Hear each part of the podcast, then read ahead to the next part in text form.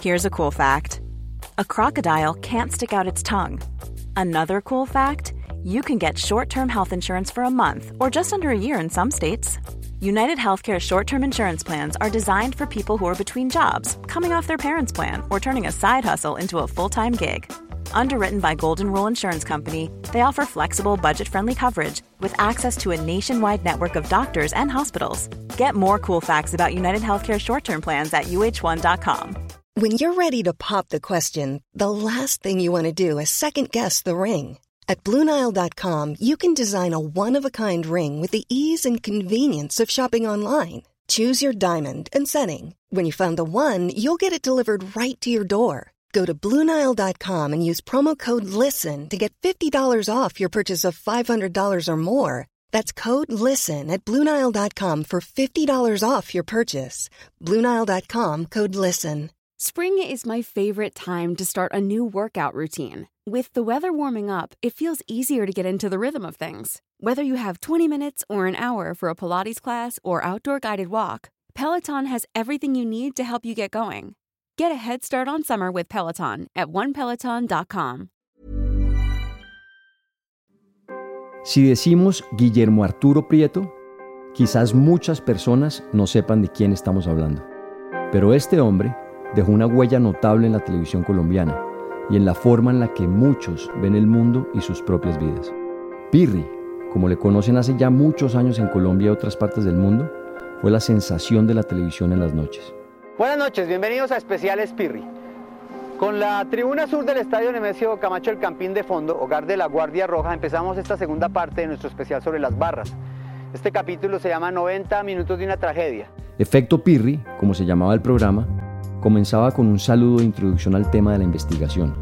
Normalmente estaba en un punto conocido de la ciudad o con las luces de los edificios, desde un punto alto de fondo.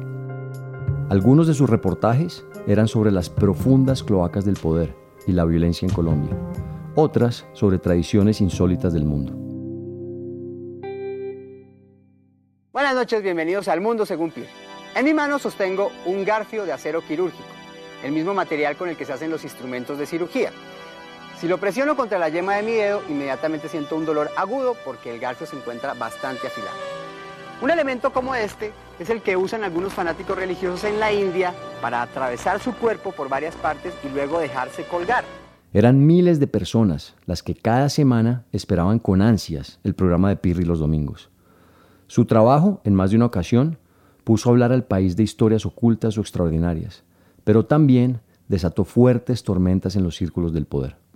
Inclusive en, un programa que hice de los hijos de Uribe, me apoyaron, pues digamos, no me obligaron a que se diera, sino me preguntaron y yo dije, pues es que si ellos me piden una rectificación, yo no tengo nada que rectificar.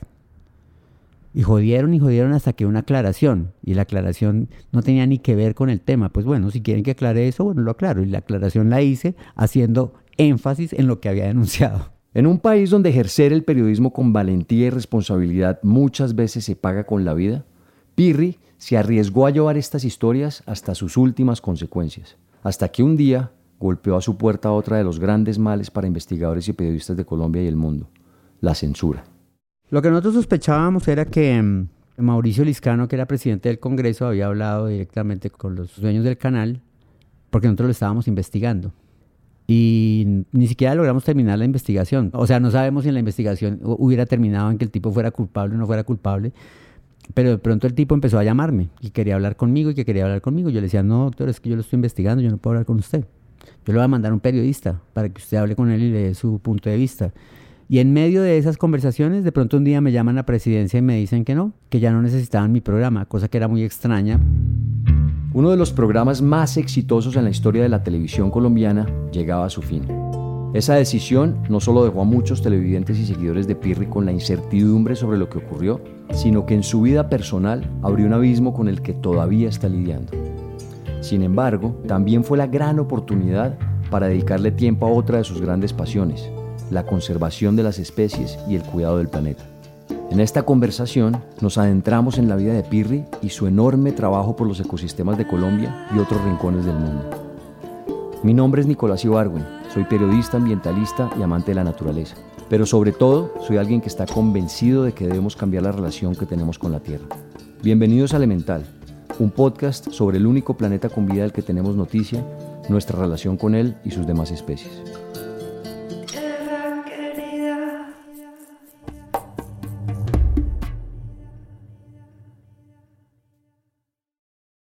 Así como muchos niños suenan con ser astronautas, futbolistas o grandes cantantes, Pirri en su infancia soñaba con convertirse en explorador. Mi abuela fue como la puerta de interesarme por estos temas porque ella siempre me hacía ver revistas de animales, las revistas de National Geographic de la época. Nos sentábamos a ver el programa de Jacques Cousteau y pues es una infancia en Tunja hace casi medio siglo, cuando había muy poco con que de dónde sacar información. Ahora lo que hay es un exceso de información. En esa época lo que había era una sed de información porque pues televisión eran dos canales nada más, no funcionaban todo el día, eh, no había FM en, la radio, solo había una emisora. Entonces como que la fuente de información y la influencia para mí estaba en la biblioteca de mi abuela. Ver el mundo a través de las páginas de revistas o las imágenes increíbles que transmitía la televisión, abrió en Pirri un mundo de sueños. La historia, los animales y los paisajes quedaron impresos en su alma desde muy chico, gracias a su abuela. Entonces me regaló una colección de libros que inclusive la rescaté hace poco, que se llama Mi Libro Encantado, que eran 10 libros que iban del 1 al 10 y el 1 era casi que canciones del cuna y el 10 era ya sobre historias de como la conquista del Polo Sur o como la llegada del primer hombre al Everest, como con ilustraciones y como resumido, como para niños. Entonces terminaba uno leyendo desde los griegos hasta la, la batalla de las Termópilas. Yo sé desde que era niño qué es, ¿no? La gente ahora sabe por la película esa de 300 que en realidad salió de un cómic. Em, o sobre los vikingos, o qué es el Valhalla, quién era Beowulf, todo ese tipo de cosas, por esos libritos. Digamos como que de ahí vienen mis influencias que me hicieron empezar a soñar con viajar, con la aventura, y para mí en la aventura estaba implícito la naturaleza. Vivía con su abuela y prácticamente fue ella quien lo formó, porque como ocurre en tantos hogares, sus papás trabajaban con intensidad para sostener sus vidas. Pues era mi mamá la que estaba ahí, tanto para darle amor a uno como para castigarlo, ¿no? Porque pues además mi pobre madre entonces era trabaje todo el día y encima pues yo no es que fuera un angelito, mi mamá me veía lo inquieto, veía que, yo necesitaba hacer cosas y ella trataba en medio de sus privaciones de, digamos, ella me metió a un curso de natación y se lo agradezco toda la vida porque uno de Tunja y yo ahora que soy buzo y hago freediving, pues todo empezó allá en la piscina donde mi mamá me puso y me pudo tener como dos meses y ya después no le alcanzó la plata y le tocó sacarme. Después me metió a artes marciales porque íbamos pasando por una academia y yo vi y me entré y me vio la cara enloquecido y me tuvo en la Academia de Artes Marciales hasta donde pudo. Después me metió a un club de patinaje, hasta donde pudo, y me compró los patines. Yo recuerdo que era muy raro que le dieran algo a uno si no era el cumpleaños y la Navidad, y un día llegó con los patines, y después los patines se volvieron en mi vida algo súper importante. Yo patinaba muchísimo, ya no lo hago porque tengo una lesión en la espalda, pero yo viajaba a Europa y cada vez que viajaba a Europa me llevaba los patines. Sin embargo, la relación con su papá fue tormentosa. Yo definitivamente no era como el hijo que él esperaba tener. Mi papá quería un doctor. Ese era el aspiracional en su vida porque él no pudo estudiar derecho y mi papá nadie nunca le enseñó cómo, cómo expresar sus sentimientos, entonces tampoco sabía cómo expresarlos conmigo. Esa incapacidad para expresar los sentimientos, desde la frustración hasta el orgullo, degradó su relación con él y lo persiguió durante buena parte de su vida. Y no era algo exclusivo de su papá. Como les pasaba a tantos en aquella época, su relación con los hijos se construía casi que exclusivamente a través del dinero. También la educación, rapidito me quitaron todos los sueños porque uno entra al colegio y lo primero que le dicen es que uno dice que quiere ser un explorador o un astronauta, aunque sea un loco, que, que sea pendejo, ¿no? Esas cosas, y que piensen una cosa, ser lo que tiene que ser es esto o lo que tiene que ser lo otro, y en la época era ser médico. Pero para poder ser médico que tendría que pasar en la nacional porque mi papá no tenía cómo pagarme otra universidad.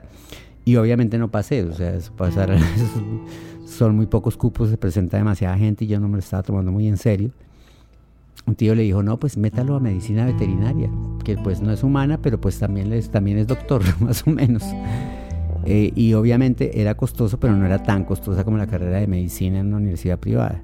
Entonces yo ya no, yo no peinaba ya, no decía nada porque pues mi papá siempre me contestaba conocía pendejo, eso no se puede, esas cosas. Entonces uno, uno podía tener sus sueños, pero no se los decía al papá.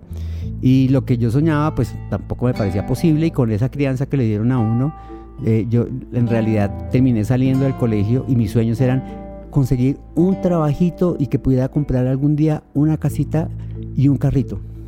Esos eran mis sueños en realidad. En esa época de transición dejó Tunja, su pueblo natal, para irse a Bogotá. Llegar a la ciudad, en medio del frenesí de los carros, la vida, la inseguridad y tantísima gente, hizo que Pirri madurara quizás de forma precoz.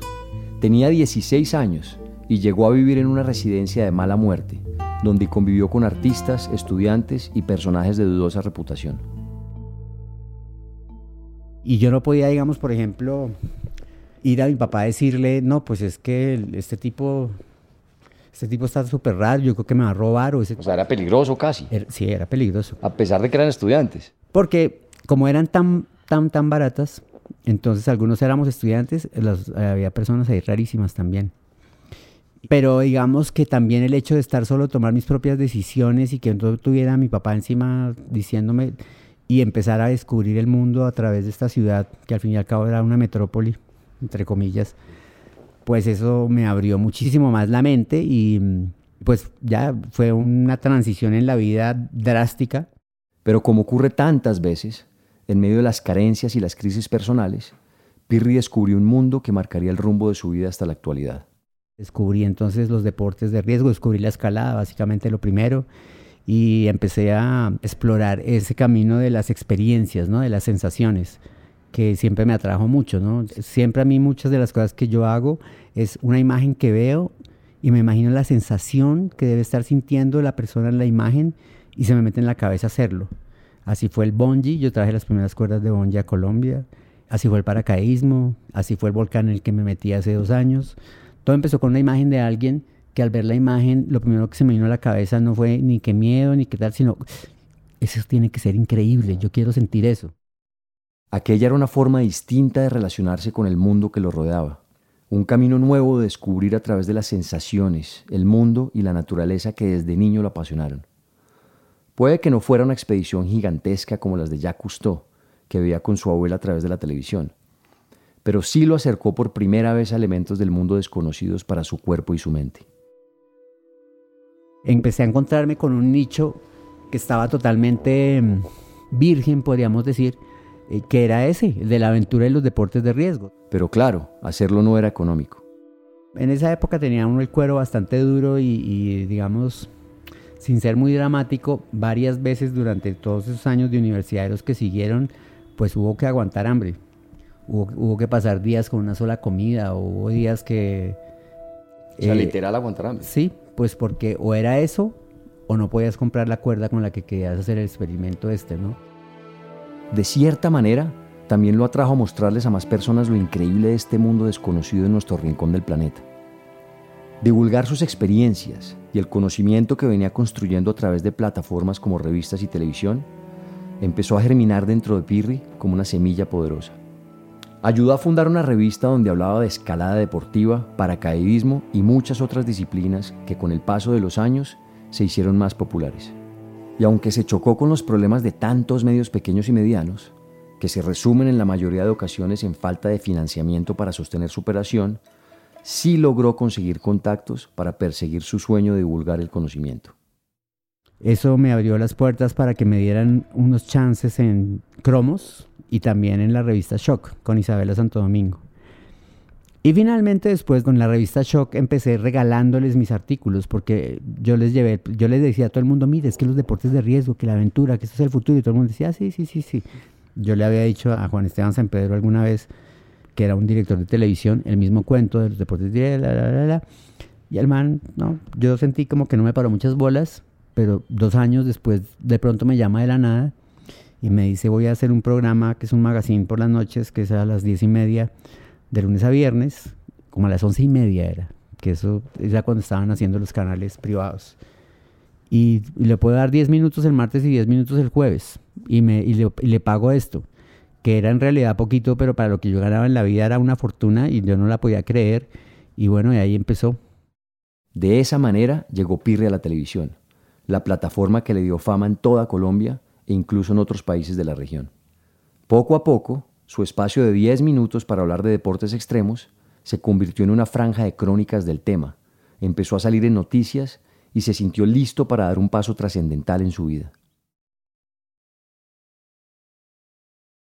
Pues ya pedí un espacio para un programa propio y me lo dieron y empecé los sábados por la noche a las 11 de la noche, que eso no, el rating era muy bajito, pero el programa era muy novedoso, era algo que nadie nunca había visto, tenía un formato que nunca nadie había...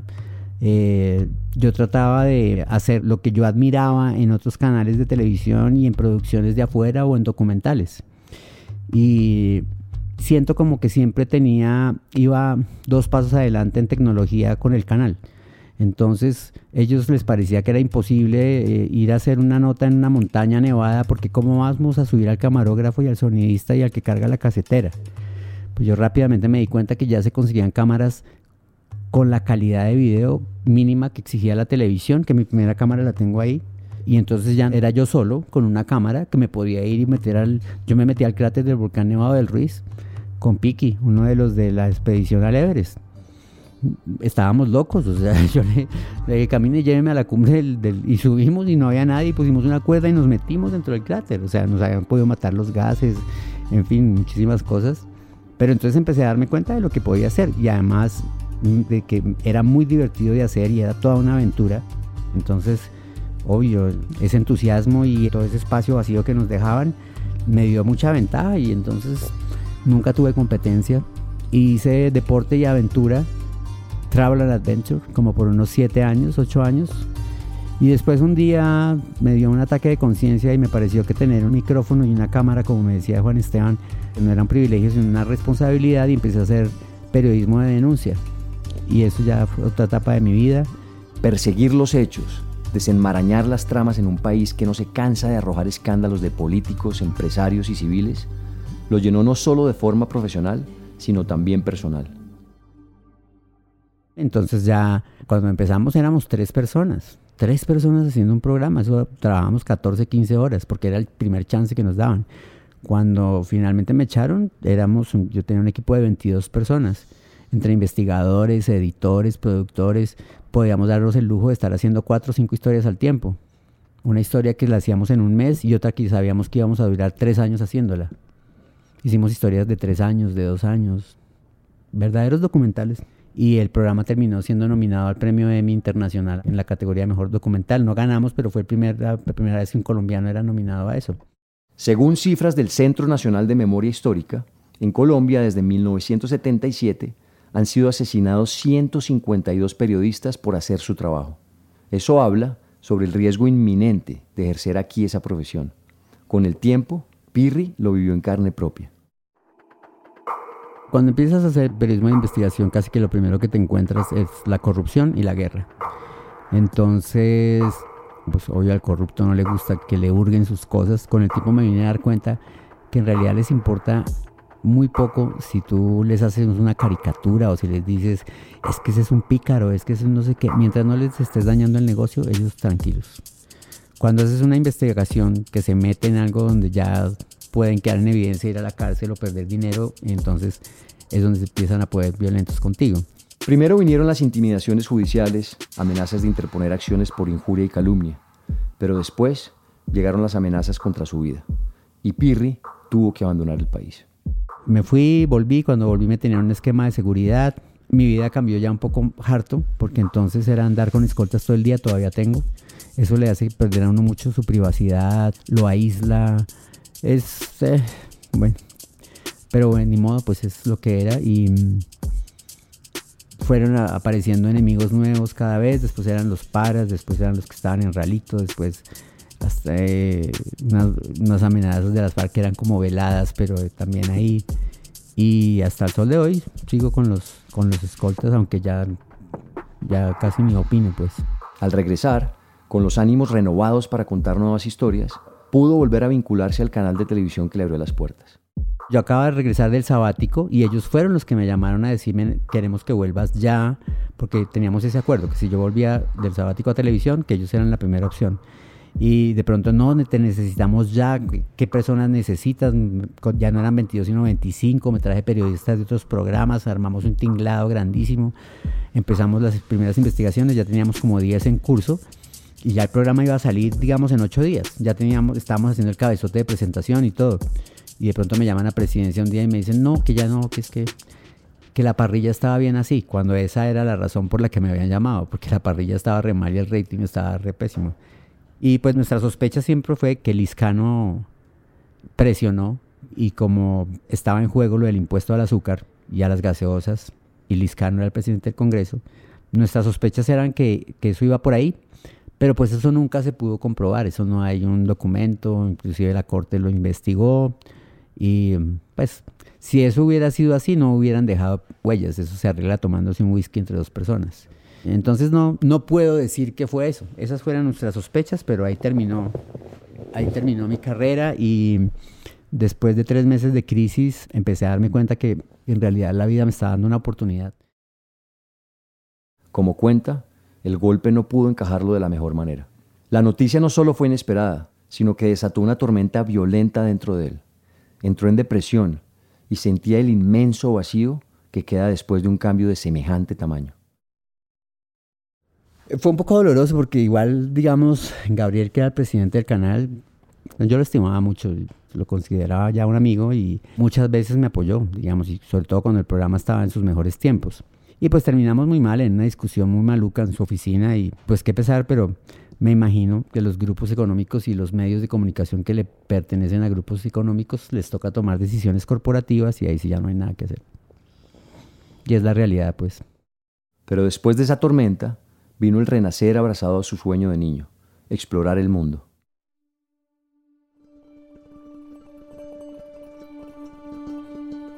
Ya entonces después vino depresión, ansiedad, medicación. Eh, no, no era vida, no dormía. No dormía. Entonces eh, como que dije, oh, es el momento de volver como a, mis, a mi esencia, como por donde arranqué que era la aventura, la naturaleza, la exploración. Y empecé a buscar la manera de financiarme mis propios viajes y hacer los viajes que yo quisiera hacer. Hasta acá he estado generando contenidos del océano, principalmente, yendo a lugares, eh, digamos, más allá del que puede ir el turista, generando contenidos sobre cetáceos, sobre tiburones, sobre corales, pero como el mar está tan, tan, tan a punto de colapsar, pues cada vez que quieres ver megafauna o animales como deberían estar en el océano o como tal vez estuvo el océano hace 100 años, tienes que irte a lugares muy lejanos. Entonces lo que hago es financiarme mis viajes con ese trabajo. Entonces, trabajo para poder hacer esos viajes, que son viajes que igual haría así no generara contenido. Puede que suene como el triunfo después de la censura, pero al trabajar de forma independiente, los obstáculos e injusticias no dejan de aparecer. Por una parte, enfrentarse al algoritmo de las redes sociales para monetizar el contenido es un reto que se renueva cada día. Y aunque Pirri ya gozaba de fama y contaba con el respaldo de miles de personas, las redes sociales los llevaban cada vez más a opinar sobre política y otros temas que años atrás causaron amenazas. De otro lado, la presión por obtener publicidad que le generara ingresos en su nueva forma de crear contenido también le despertó dudas éticas. Hace poco vinieron a ofrecerme una campaña de una bebida energética de la que había sido imagen hace muchísimos años, pero pues es que hace muchísimos años no nos habían contado la crisis del plástico. Pues esta vez me tocó decirles que no, porque no puedo estar hablando de que tenemos que parar el plástico de un solo uso y salir promocionando una bebida que la venden en, en plástico. Y ahorita estoy apostándole a hacer los contenidos que a mí se me den la gana, que es lo que he estado haciendo este año, eh, y, creo que está ahí más o menos funcionando porque me han salido varios clientes. Y cuando Pirri habla de contenido que le da la gana hacer, no se refiere a otra cosa que hacer mucho más fuerte el vínculo que desde niño lo une a la naturaleza. Explorar lugares que lleven sus emociones a otro nivel. Pisar lugares donde probablemente los humanos nunca han puesto un pie. El auténtico sueño del explorador. Sin embargo, eso también despertó sensaciones agridulces.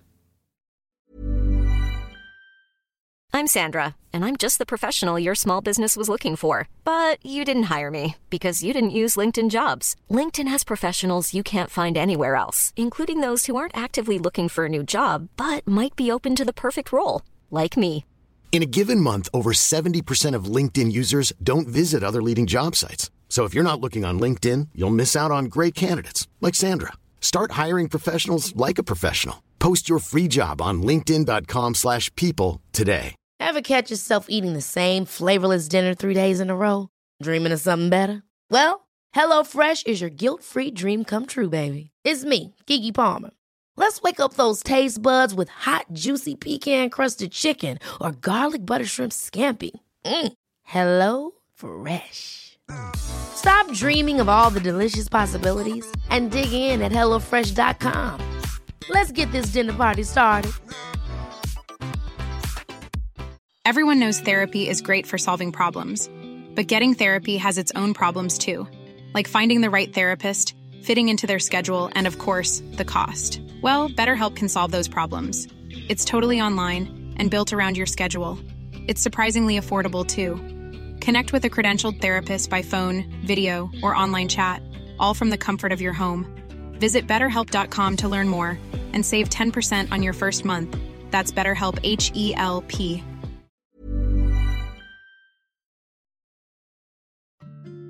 Cuando estaba en el volcán en el 2017, estábamos en el campamento base con el resto del equipo que eran un documentalista vulcanólogo de Nat Geo que se llama Karsten Peter y Geoff Mackley que es un explorador neozelandés y otro par así de cacaos así súper super tesos. Y estábamos desayunando ahí en la carpa en la tierra pues y uno de ellos dijo voy a hacer una pregunta pero contéstenme no como en las entrevistas sino vamos a hablar aquí y yo, yo era como espectador ahí. Entonces dice, ya pasamos el punto de no retorno y nadie respondió. Y para mí esa fue la respuesta. Y ese día dije, voy a dedicarle lo que me queda de vida y lo que me quede en el banco a conocer las criaturas y lugares, ecosistemas que tal vez en 20 años ya no estén.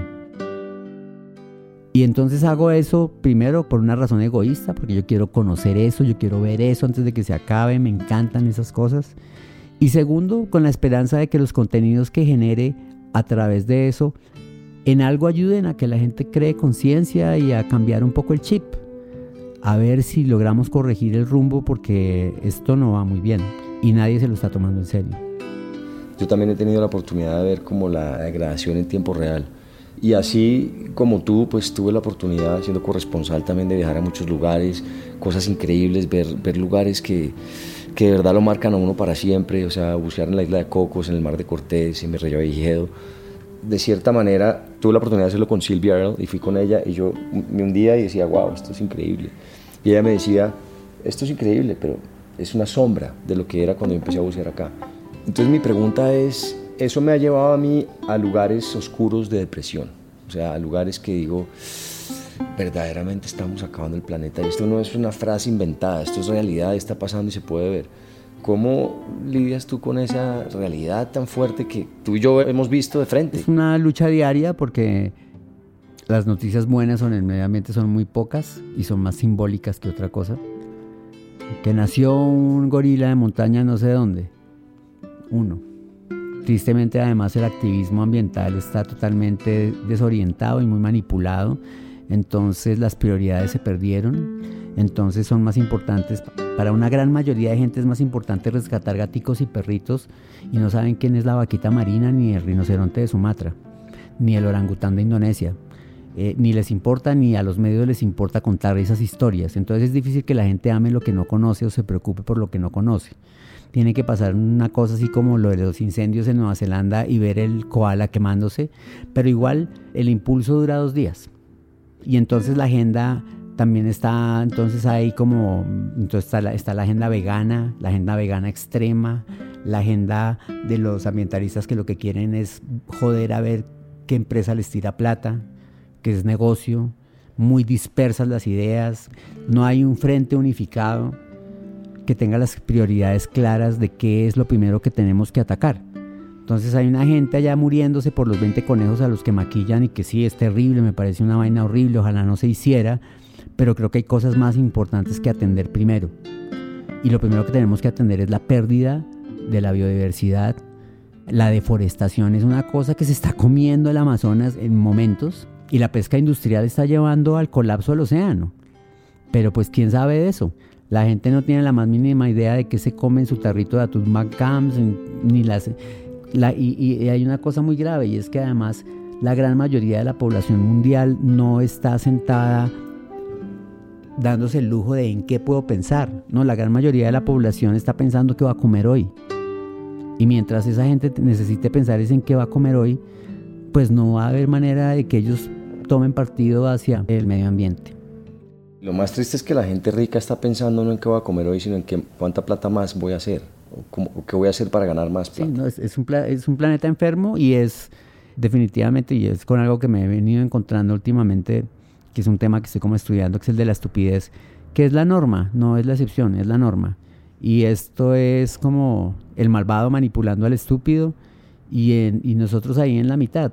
Pero entonces, tú me decías cómo manejo eso. Entonces yo llegó un momento en que me tuve que meter en la cabeza que primero yo no soy el salvador del mundo, que es que así quisiera hacerlo no lo voy a lograr. Yo debo concentrarme en lo que yo puedo hacer, en lo que yo puedo hacer y en lo que yo tengo al alcance de mi mano.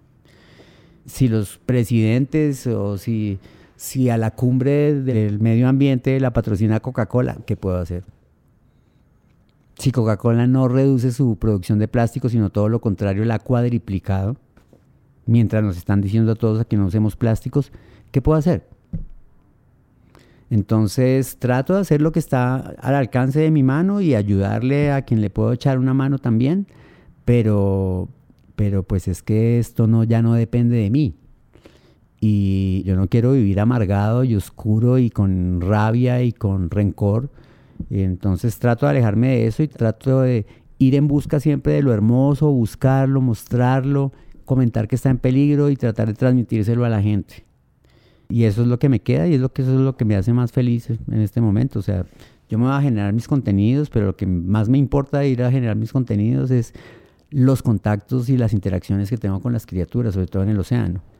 Entonces, eh, hace poquito en Revillagijeo tuve un contacto con una manta increíble, una cosa que era, fue re loca, o sea, vino se quedó encima mío, me dio vueltas, volvió, y yo decía, ¿qué quiere, esta, qué quiere este animal, no? Qué berraquera, ¿no? Porque además venía y se me ponía prácticamente en la cara. Hasta que dije, bueno, esto no se debe hacer, pero pues es que esta situación también es única. Entonces, con mucha timidez subí la mano y empecé a rascarle la barriga y se quedó ahí. Se quedó ahí como unos 20 segundos. Era una manta que le gusta, le gusta que le, le gusta interactuar con los humanos. Y eso no lo ando publicando, eso no, esos son momentos que se quedan para mí, y salgo llorando del océano, y ahí me siento feliz y digo, ah, vale la pena, vale la pena. Enfrentarse uno con la frustración de que cada vez que sale una fuente alternativa de energía, diga usted eléctrica, eólica o solar, la industria del petróleo va a pagar algún estudio amañado que diga que la energía eólica mata a las águilas migratorias y tienen las herramientas y los medios para que los medios que ellos manejan le den la misma importancia a ese estudio de tres águilas por encima del estudio de los derrames petroleros de la British Petroleum, de, los, de, lo que le hace el fracking a las fuentes subterráneas de agua, esa manipulación de la información. Entonces, uno llega, ah, es demasiada frustración como es esa manipulación, pero pues no me puedo quedar ahí ya. Y puedo hablar con la gente hasta donde la gente puede debatir pero que ya nadie, quiere debatir, ya, no, ya, usted que es un progre, usted es un progre, es un, extremista, un radical, un... repiten como loros y es como, alguien hacía una analogía que la, me, me parecía muy simpática, es que el ser humano es como el idiota que se acaba de caer a un abismo y durante los primeros metros cree que va volando pero no va volando, o sea, en caída libre a matarse contra el fondo y no se ha dado cuenta. Y así va el planeta. Así vamos, sí, así vamos. Es como dice Jane Goodall, que también tiene la fortuna de conocerla, y ella tiene una frase. Ella hizo que me volviera la esperanza a mí, porque yo no tenía esperanza de nada. Y, y, y, sí dice una cosa, dice, en este planeta hay mucho intelecto y nos la pasamos eh, haciendo cosas llenas de intelecto y una cantidad de cosas interesantes, pero hay muy poca inteligencia. Porque no nunca ha sido documentada una, especie que destruya su propio, su propio hábitat. Mm, pues es que es muy de reevaluar ese concepto de nuestra inteligencia. Al final somos, seguimos siendo viscerales, animales de manada, con machos alfas, con... Es como que seguimos siendo hormonales, o sea, yo siempre pienso que ¿por qué los corruptos son tan corruptos? Pues porque esa es una extensión de tratar de ser el macho alfa. Porque eh, que seguiera... Pero bueno, en fin, yo hace poco también eh, entrevisté al capitán Paul Watson, que fue uno de los fundadores de Greenpeace y que él tiene el Sea Shepherd, que es alguien que en realidad está haciendo acciones directas y reales para defender lugares y especies. Y pues, es un hombre que vive en el exilio, que hay un resto de países a los que no puede ir. Tipo que si va a Japón lo meten a la cárcel, si va a Costa Rica lo meten a la cárcel por defender el planeta. Y sin embargo él mantiene, cuando ya hablas con él, él su discurso no es como de ni, ni, siquiera de rabia ni de resentimiento y dice que todavía hay esperanza. Y yo creo que es como mis amigos documentalistas allá en ese desayuno, porque después cuando se acabó ya toda la expedición, les volví a hacer la pregunta, pero ahí sí a un micrófono. Y entonces todos decían lo mismo, decían, no, estamos muy mal, pero estamos a tiempo. Y pues es que toca decir eso, así no sea cierto o así no, no lo creamos. O sea, si yo hago la matemática, digo que esto no tiene reversa. Ahora, lo que no tiene reversa es nuestra situación como humanos en este planeta, porque el, planeta se regenera otra vez. Pues el Homo sapiens lleva 200 y pico mil años en la Tierra y, digamos que en los últimos 400 que nos bueno, los últimos 10 mil loquitos y en los últimos 400 re locos.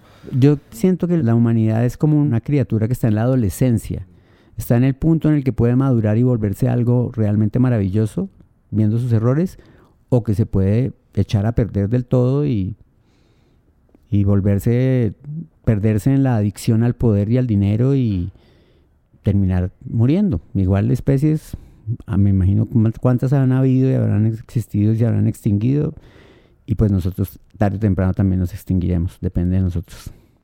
Es verdad, pero también digamos que llevamos cinco extinciones masivas en el planeta y estamos empezando la sexta, liderada por una especie que somos nosotros y eso no tiene precedentes, yo creo que en la historia del planeta. No lo sabemos porque no sabemos qué había aquí antes, pero, pero pues es... Eh, recuerdo, hubo una plaga de ratones en Australia no me recuerdo qué fue lo que la disparó, pero las imágenes eran impresionantes, eran ratones corriendo sobre ratones y los granjeros desesperados no sabían qué hacer, le disparaban al montón de ratones ya del puro, de la, pura impotencia, porque era un mar de ratones. Finalmente, ¿qué pasó? Nadie podía parar esa invasión de ratones a las granjas. Finalmente, ¿qué pasó? Eran tantos que llegó una infección. En cuatro días se acabó la plaga de ratones. La naturaleza encuentra sus maneras de, controlar y de volver al equilibrio, que es la única ley que, en realidad existe en la naturaleza, la del equilibrio. ¿Tienes esperanza? Sí, pues trato de no perderla. Es difícil mantenerla porque uno no se levanta y ve buenas noticias o noticias que digan, no, esto de verdad va a ser un cambio, ¿no? Pero es que la esperanza toca tenerla, porque si usted no la tiene, pues apague y vámonos. Y la recupero mucho no por razones lógicas, no por estudios que salgan, no por, sino porque me meto en el agua y veo a los ojos a una ballena de Bright que es un mamífero y que cuando ves a un mamífero a, los ojos te das cuenta que es como tú, que es de sangre caliente, que hay una comunicación y veo ese animal tan espectacular pasar al lado tuyo, hacer contacto visual. Inclusive una vez una ballena en Tonga me tocó con su aleta para apartarme un poco de su cría con una delicadeza que yo decía, esta es una, es una criatura superior. Entonces me quedo con esos momentos y en esos momentos mi esperanza es, la naturaleza es sabia, la naturaleza sabrá qué hacer. Si nosotros no hacemos algo, yo sé que la naturaleza sabrá qué hacer. Nos controlará con un virus, alguna cosa hará, ella dependerá o nos extinguirá, pero ella sabrá qué hacer. Pero esto se rejuvenece y se recupera. Según tú, ¿cuál es el mayor problema que enfrenta hoy la humanidad? La sobrepoblación. ¿Y el peor problema ambiental también? Pues es que los problemas medioambientales vienen de la sobrepoblación. La cantidad de CO2 y de gases de efecto invernadero pues no, no salen de otra cosa que de las fábricas para producir cosas para los humanos y de los carros en los que se mueven los humanos y de los millones y millones y millones de motos que cada vez son más baratas que usamos los humanos. La deforestación es para hacer monocultivos o sacar más carne para darnos de tragar a los humanos y para hacernos cada día más productos que no necesitamos, pero que entramos en la vaca loca de eso del, del consumismo y de producir y producir y producir y eso no, nada es eterno. Pero sí es la superpoblación en el sentido en que no consume lo mismo un americano promedio que una persona en la India promedio. Probablemente la vida de un americano promedio en cuanto a uso de recursos y consumo es 100 veces mayor a la de un eh, hindú promedio. No, pues los Estados Unidos consumen más que cualquier otro país y no es el país más habitado del mundo. Pero entonces tenemos dos casos. Estados Unidos con una gente que consume, son 400 y pico millones de habitantes y pueden consumir 10 veces lo que consume un hindú. Pero los hindús son 1.100 millones. Entonces lo que los hindús no se consumen por persona, se lo consumen entre el grupo de personas, porque ellos, digamos, ellos no tienen planificación familiar. Para mí, desde donde uno lo vea, somos el humano, somos demasiados, está muy difícil ya que el planeta nos dé lo que le pedimos. Porque sí, el, gringo es una cosa de consumismo que realmente es grosera, ¿no? O sea, pero igual el hindú, el, más pobre, tiene celular. ¿Y qué momentos en todas tus aventuras que has tenido por el mundo, todos los lugares especiales que has estado y que todavía son maravillosos y que todavía nos inspiran a muchos para seguir haciendo lo que hacemos, ¿qué momentos o qué lugares tienes tú como que puedas nombrar? que te han inspirado, que recuerdes, que digas, wow, ese momento para mí fue... Ese momento en Tonga con la ballena y su vallenato es... Eh, es un momento que yo no, pues, todavía no me cabe en la cabeza, o sea, es la delicadeza de un animal de 25 toneladas, que su aleta mide 5 metros, para tocarlo a uno con la suficiente precisión de no hacerle daño, pero igual retirarlo. Y sin violencia, sin... O sea, ¿no? con absoluta suavidad, se puso inclusive panza arriba, que es una muestra de tranquilidad, y se hundió tranquilamente con su vallenato. Ese es un momento que me dejó como, wow. Las metidas a los volcanes, tanto el de Niñarongo como el de Marum, porque es, para mí lo más cerca que es ir a otro planeta es meterse en un volcán con un traje de aluminio para soportar temperaturas y pararse al lado de un lago de lava 500 metros adentro de un volcán y estar ahí, que la tierra vibre y las vibraciones te atraviesen, que es como si la tierra se te metiera por dentro, eso es una cosa que solo lo ha sentido uno que se metió allá. Y eso te pone totalmente en... Yo salí con la cabeza flipando, como dicen, porque es conectarte con que en realidad somos polvo de estrellas, que quién sabe estas moléculas de carbono dónde estuvieron antes, que esto no es un planeta azul, es un planeta rojo porque la capita de agua son unos centímetros y el resto para adentro es roca fundida y magma, y que las cosas son infinitamente grandes hacia afuera del universo y hacia adentro de la partícula. Digamos, a mí me hizo meditar mucho sobre eso los volcanes. En África estaba haciendo contenido sobre cacería ilegal de tráfico de marfil y cacería ilegal de elefantes y tuvimos un día la grandísima suerte de que los tres días que teníamos con el veterinario del Parque Nacional Sao, uno de esos días le pasaron el dato de un elefante que lo habían envenenado con una lanza. Y los envenenan con una lanza y los dejan ahí y esperan porque saben que se van a morir. La muerte es terrible porque es una agonía, etc.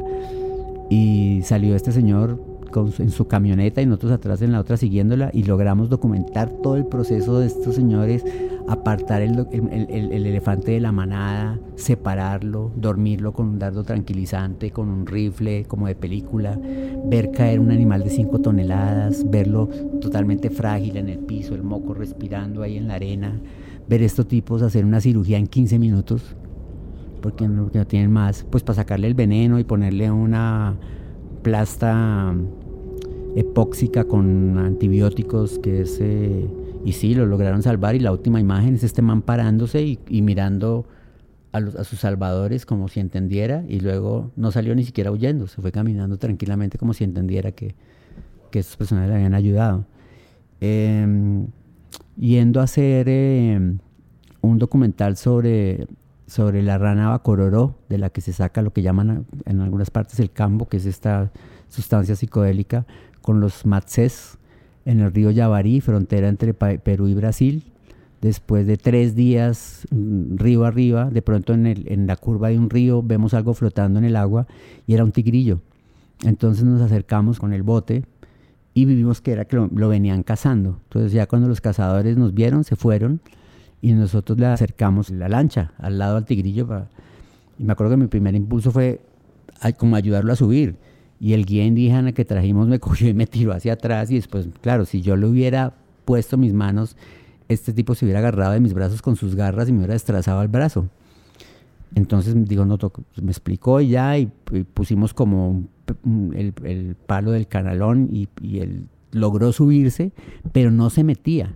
Se quedó ahí, era en esa esquina porque igual nos veía como humanos, ¿no? O sea, no tenía ninguna confianza ni, ni creo que sintiera que lo estábamos salvando. Yo creo que seguía en ese terror. Entonces fuimos yéndonos hacia la orilla y ni siquiera esperó que llegáramos a la orilla. El man como que calculó y dijo, tengo estas fuerzas, ya me puedo botar. Y se botó y nadó hacia la orilla.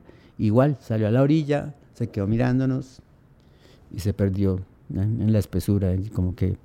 Y además después de eso vino toda la ceremonia con estos indígenas y el viaje astral y la cosa de la medicina. Entonces también fue un momento increíble. Después de haber viajado por tantas partes del mundo, ¿cuál es tu visión en Colombia? Siendo Colombia el país que es uno de los más biodiversos del planeta, ¿cuál es tu visión del país? Colombia es un país muy rico, tan rico que yo creo que es... Hay un chiste por ahí, dice que nos dieron tantas cosas que Dios al final dijo, no, pero no lo podemos dejar tan perfecto. Ya sé, metámosle unos colombianos. Entonces, pues acá, mm, por un lado tenemos uno de los países más biodiversos, y con más potencial en el planeta. Si quisiéramos, podríamos hacernos ricos de manera sostenible. Pero de otro lado tenemos todos los males juntos. Tenemos el mal de la guerra, tenemos el mal del narcotráfico, tenemos el mal de las mafias, tenemos el mal de la corrupción y todos esos males atentan contra, contra el medio ambiente. Todos de alguna manera afectan el medio ambiente porque todos están metidos en la minería ilegal, en la sobreexplotación petrolera, en la tala de los bosques, porque entonces acá nos dicen todo el tiempo que es que la deforestación es por los cultivos de coca. Cuando el cocalero lo último quiere tener es 10 hectáreas porque se las ven desde el cielo y se las fumigan. No, acá los que están deforestando son los ganaderos ilegales. Y muchos de ellos... Ilegales también. Y ellos están, y ellos, es exacto, en esa línea en la que están, o sea, ahí están los grandes cacaos del país también. Y pues con esta enfermedad de la codicia y esta, a ver quién lo tiene más grande, en la que vivimos manejados por estos personajes, pues entonces veo muy pocas, aquí hay muchas leyes, pero todo se queda en el papel. Entonces, Chiribiquete, la zona protegida más grande del mundo, maravillosa, Colombia, el tesoro, Chiribiquete, y ahí no están que lo deforestan. No tenemos las herramientas ni tampoco la voluntad para hacer cumplir esas leyes. Y eso sucede con casi todas las áreas protegidas. Así como con la humanidad, espero que como sociedad algo pase y tal vez las generaciones venideras reaccionen, porque tenemos con qué.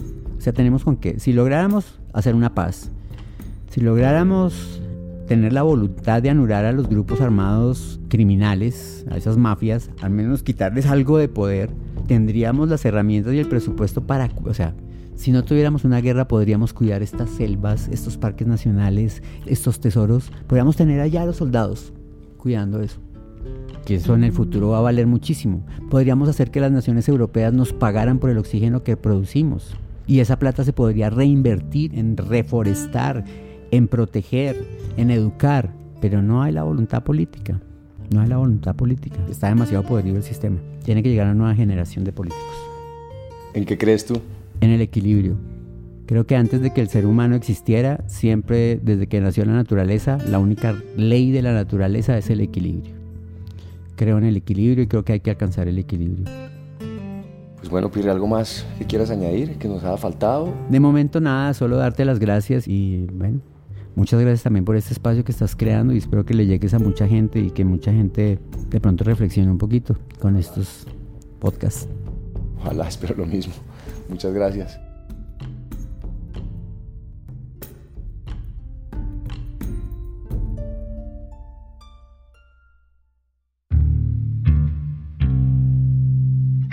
Este episodio es una coproducción del equipo de la no ficción, de Excel Content Studios y de Nicolás Ibargüen.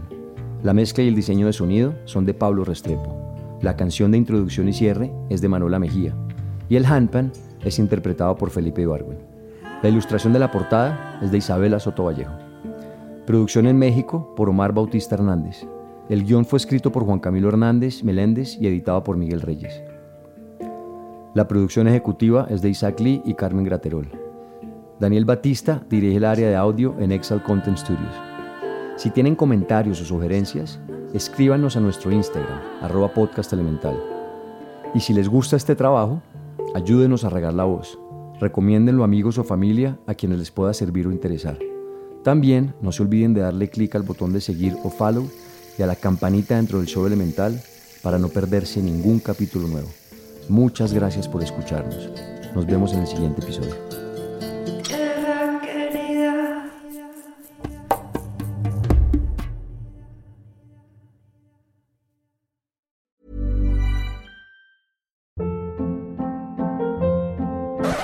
Up. What was that? Boring. No flavor. That was as bad as those leftovers you ate all week. Kiki Palmer here, and it's time to say hello to something fresh and guilt-free. Hello Fresh. Jazz up dinner with pecan-crusted chicken or garlic butter shrimp scampi. Now that's music to my mouth. Hello Fresh. Let's get this dinner party started. Discover all the delicious possibilities at hellofresh.com.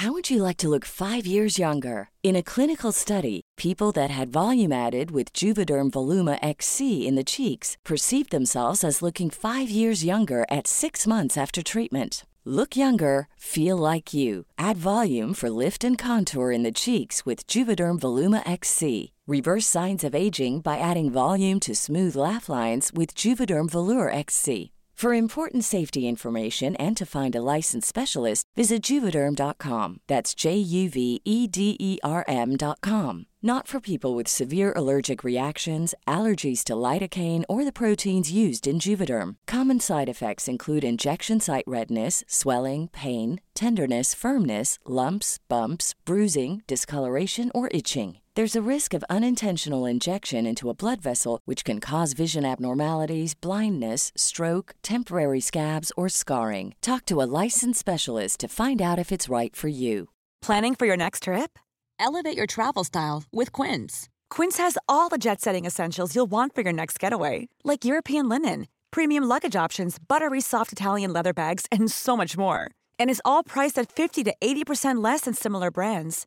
Plus, Quince only works with factories that use safe and ethical manufacturing practices. Pack your bags with high-quality essentials you'll be wearing for vacations to come with Quince. Go to quince.com/pack for free shipping and 365-day returns.